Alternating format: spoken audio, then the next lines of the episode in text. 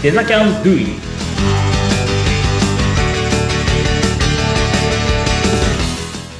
デザインキャンパスの浜野です。お相手役の相本です。浜野さん、今日もよろしくお願いします。はい、よろしくお願いします。そして、今回もゲストをお迎えしております。浜口さん、よろしくお願いします。はい、よろしくお願いします。よろしくお願いします。ます前回は自己紹介ということで、これまでどういうキャリアで歩んでこられて、そして本を最近出された、その本を中心にお話も伺ってまいりましたけれども、浜口さん、本のタイトルがスキルゼロから3ヶ月で月収10万円。いきなり上の方になというね、本を出されているわけなんですけれども、気になりますよね。そう、3ヶ月ですよ。3ヶ月でなれるのかっていうところは、もう率直に聞きたいなってずっと思って。本を出しましたって、Facebook で流れてきたわけですよ。ああ、ふわってなりましたからね。3、3ヶ月っつって。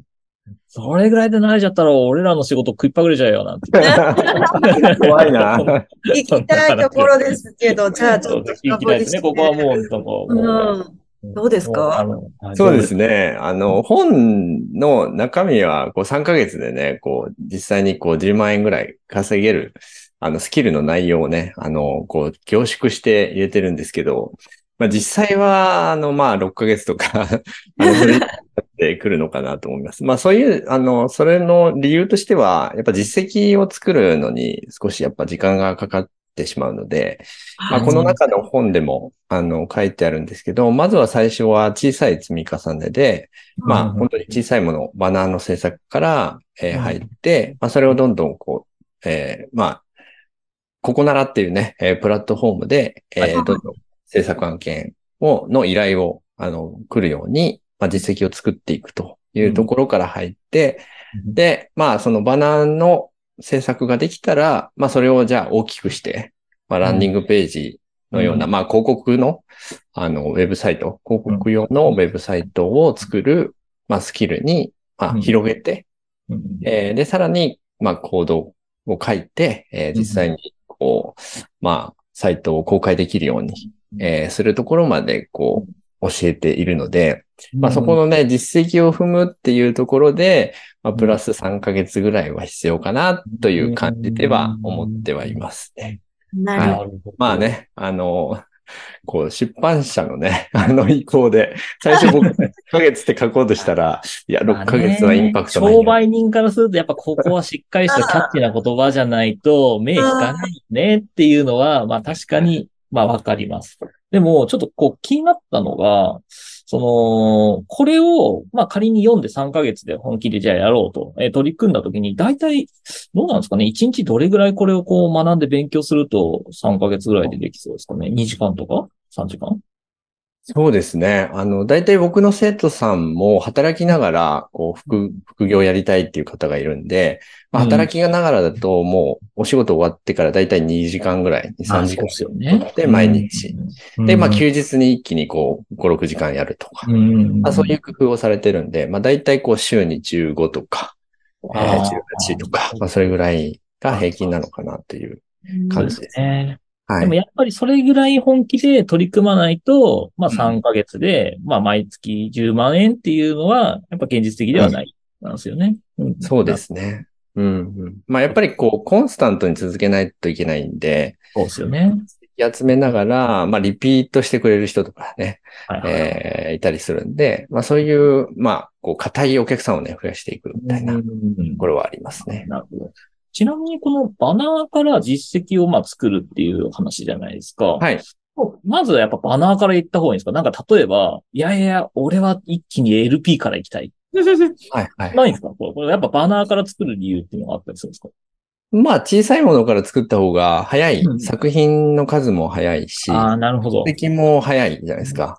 あの、まあ、依頼があってバナーぐらいだったらね、もう本当に1日かかんないから、はいはい。2、3時間とかで納品できたりするんで、うんうんなんか、そういうところから、まあ実績の数をまずはね、そう、サイクルを早くするってことですかね。そうですね。はい。うんだから、まあ僕の生徒さんで言うと、ね、あの、本当に1ヶ月2、30枚ね、作ってる方もいたりするんで、まあそういう、30。おーはい。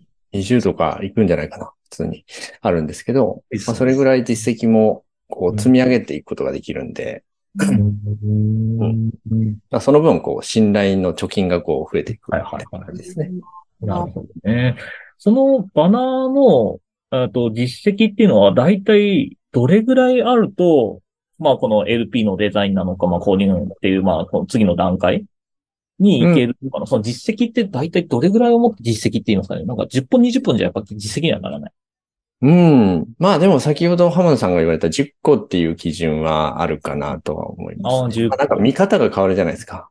なんか確か1とか2とかより、やっぱ10とかあった方が、まあ見え方も違うし。そうですよね。まあ別にこう、僕の生徒さんは、まあバナーのお店作ったら次ランディングページのお店を作れるように作品増やしていこうね、みたいなところをやってるんで、やっぱバナー止まりだと単価がね、上がってこないんで、そういった意味で。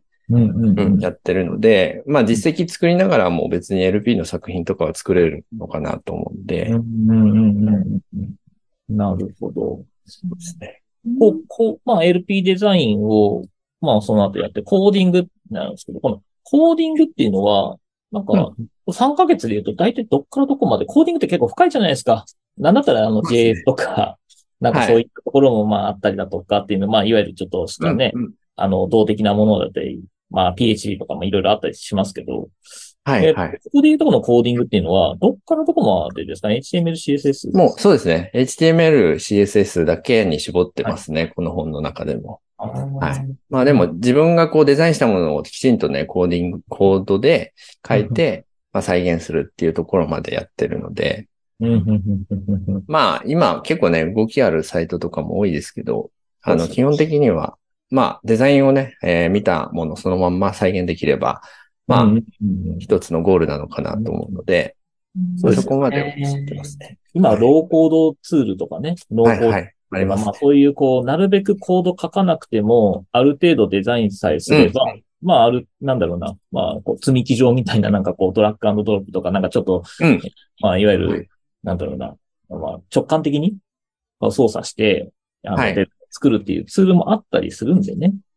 はい、そうですね。まあ、あの、この本の中でもスタジオっていうね、ツールは最後の方に紹介してるんですけど、うんまあ、スタジオも結構あの、コード、HTML の、まあ、仕組み CSS とかでデザインする仕組みを知ってないと、意外と、スタジオでも使えなかったりするんで、うん。そういった意味でもそうですし、まあ僕は普段からコーディングもしっかりやるように指導してるんですけど、まあそれは結構副業とかフリーランスでお仕事を取っていくとなると、まあいろんな要求が来るし、うん。お客さんをこうコーディングができないがために絞ってしまうともったいないので、そうですね。ここはあのしっかりこう、まあコーディングを誰かにお願いするとしても知識としては持っておかないと、まあコミュニケーションもできないし、えーそうですね仕事もうまくいかなくなるんで、うんまあそういった意味でコーディングもしっかり教えてるという感じですね。そうですね。だから、そのコーディングを、まあ、完璧にやれる必要はないけども、うんまあ、知るだけ知って、こういった簡単はなツールで時短にして、っていうような考え方でも、まあいいのかなとは思ってます。そうですね。まあ今うん便利なんでね、本当に AI とかも出てきてますし、うん。ね便利なものは活用するべきだとは思うんですけど。うんただ活用するためには、まあ知るっていう動画が大事。うん、うんまずはそうですね。はい。うんそのあたりの考え方は、浜野さんもデザキャンでもやっぱりコーディングもね、あやってますね。はい。トライしてらっしゃって、やっぱりこう、知ってるのと知らないとでは違うっていうの。全然違いますね。なんで、うちはだからあの、6ヶ月間やるんですけど、3ヶ月間は知るっていうフェーズだけを集中してやるっていうことをやってて、だから広く浅くやるんですけど、ただあの、僕の中ではまあ6ヶ月でも、やっぱり世の中で勝負するのは厳しいだろうっていうふうに、あの、捉えていて、なんで、あの、4ヶ月以降は、もうデザイナーになんか振り切るのか、うんうんうん。コーディングないしは、まあ、フロントエンドに振り切るのかっていうので、二つの戦法に分かれて、もうそこを極めて、本転換換していくみたいな、なんかそういう、ビルドアップしていくっていうような考え方なんですよね。で、まあ、で、まあ実際僕たちも、こう、実、なんだろうな、えっ、と、実績みたいなのを、一旦は自分の得意分野でやってった方が、能動的にも勉強できますし、うんうん嫌いな分野を無理にやってもしょうがないと思ってるんで。なんで、そういうところで実績作った上で、まあ他のところも、まあ時間があればレベルアップすればいいんじゃないのみたいな。まあそういう考え方なんですよね。はいうん知るっていうのは絶対必要ではあるので。だって知らないとそもそも手、ね、つけることもできないし。うんうんうん僕なんかだってコーディングできるけど、あえてやってないですからね。やっぱデザインとコーディングのスピードでどっちの方が速いってやっぱデザインのスピードが速かったりするので。コーディングはなんか自分がやるよりも生産性がないんですよ。うんうんうんうんそれだったらもうコーディングが得意な人に任せちゃった方がうんうん早く終わるし、まあもしかしたらちょっと単価高くなるかもしれないけど、次の案件に着手できるわけじゃないですか。その人うん確かに。はいはいそこの手も開けやすいんで。なるだからそういう生産性だけを考えたら、絶対そっちの方がいいよなっていう。うん。まあでも、ベース最初に知っておくっていうのは大事なのかなっていうふうに思うんですけど。じゃあ、あの、浜口さん、デザイナーとして浜口さんが思うスキルアップのコツ聞いてもいいですか？そうですね。あの、まずは最初はこう真似するところからやっぱり入るんで、うんあの、模写をして、まあ模写したものがそのまま作品にならないので、まあそれをこう応用して、うん。あの、自分の作品に変えていく。まあ、例えば、こう、バナーの中で言うと、まあ、なんか商品があって、その商品の広告をしてるんですけど、まあ、その商品をちょっと変えてみたりとか、で、か商品変えるとコンセプトも変わってくるんで、じゃあ、このお客さんにはこういう配色がいいよねとか、うん、いうふうに、こう、模写で終わらさずに自分で、こう、商品をこう変えてみたりして、えーこう、作り直すみたいなところをやっていくと、あの、まあ、そのデザインの基礎的なところも身につくし、あの、どうしたらそういうお客さんに、こう、ちゃんと伝えられるかっていうところが、しっかり身についていくんで、まあ、あとは、あの、誰かにね、作品見せないと、まあ、反応取れないんで、ね、それはやっていく必要はあるのかなと思いますね。まあ、うちのスクールだと、こう、添削をね、結構重視してやってるんで、まあ、作った作品を、まあ、僕に見せてもらって、直しを入れて、えー、まあ、仕上げていくというところを繰り返してますね。うん。そうなんですね。経験が必要ですもんね。実践に近い経験っていうのがないと、デザイナーのスキルアップってなかなか難しいなって僕も思っていて。うんだから、うんまあ、パクレとは言わないですけど、はいはい。インスパイアだったりだとか、マージュとか、かそういう言い回し方でですね、あの、やってくれと。で、それで何が起こるかっていうと、いあの、引き出しが増えるんですよね。うん、そうですね。パターンが自分がこういう案件とか、こういうブランディングしたいとか、こういう方向性うんうんのユーザーに伝えたいって言った時の引き出しを増やすことがまず大事だとうん思うんです。。うん。なんで、まあそこはもう真似て、いわゆる巨人の肩に乗るじゃないですけど、ううん。とりあえず真似て真似て真似てを繰り返して、で、あとはもう独自の路線。だから、武道でいうとこの手張りと一緒で。ああ、はい。まさにそうですね。うん。それ言おうとしましたわ。ああ、ごめんなさい、言っちゃった。なんか僕、普段スクールでシュファリっていう言葉出していてや、俺も言うんすよ。あそこ似てますね。やっぱ共通なんですね、そういうところは。ね。そうそうそう。まあ、モールっていうところがあって、で、それを一回壊してみるですね。だからさっきあの、浜口さんが言ったように、ちょっとあの、画像を変えてみるとか、商品を変えてみる。これは壊す。うんで、離れるのはもう独自の路線で行くっていうね。それを手張りっていう、まあ、武道の内で言われる、あの、いわゆる流れなんですけど、デザインも同じこと言えるかなと思っていて。うん。うんなんか初心者の人をね、あの、ばっかり僕ね、あの、相談に来るんで、で、やっぱりこう、デザインしてって言われても何から始めていいかわかんないですよね、大体。そうですね。だから、ないものからね、1作るのって大変なんで、うん。えそれを、あの、まあ、模写をして、最初は、まあ、真似しながら、あこういう風なデザインはこういう風に作るんだな、みたいなのが、うんこうだんだんとこう身についてくると、こう、アイデアがこう溜まってきて、まあ、さっき言ってた引き出しですよね。うん。まあ、それを、まあ、毎回こう引き出しながら、あ、の、まあ、実際にはクライアントさんの要望に応えたり、うんえーまあ、クライアントさんのお客さんですよね。お客さんにちゃんと伝わるようなデザインを作っていかなきゃいけないんで、まあ、それが応用ですよね。うんそうですね。であとは、あの、やっぱりなんていうのかな。その、一回作って絶対正解ってないんですよ。絶対何かしら戻しだったり、一回出してもうん AB テストとか、AB テストっていうのはまあ A のものと B のを出してみて、交互に出してみて、どっちの方が効果があるかってやつなんですけど、やっぱそういうことをやった上で、また改善しなきゃいけないっていうこともあったりするんですよね。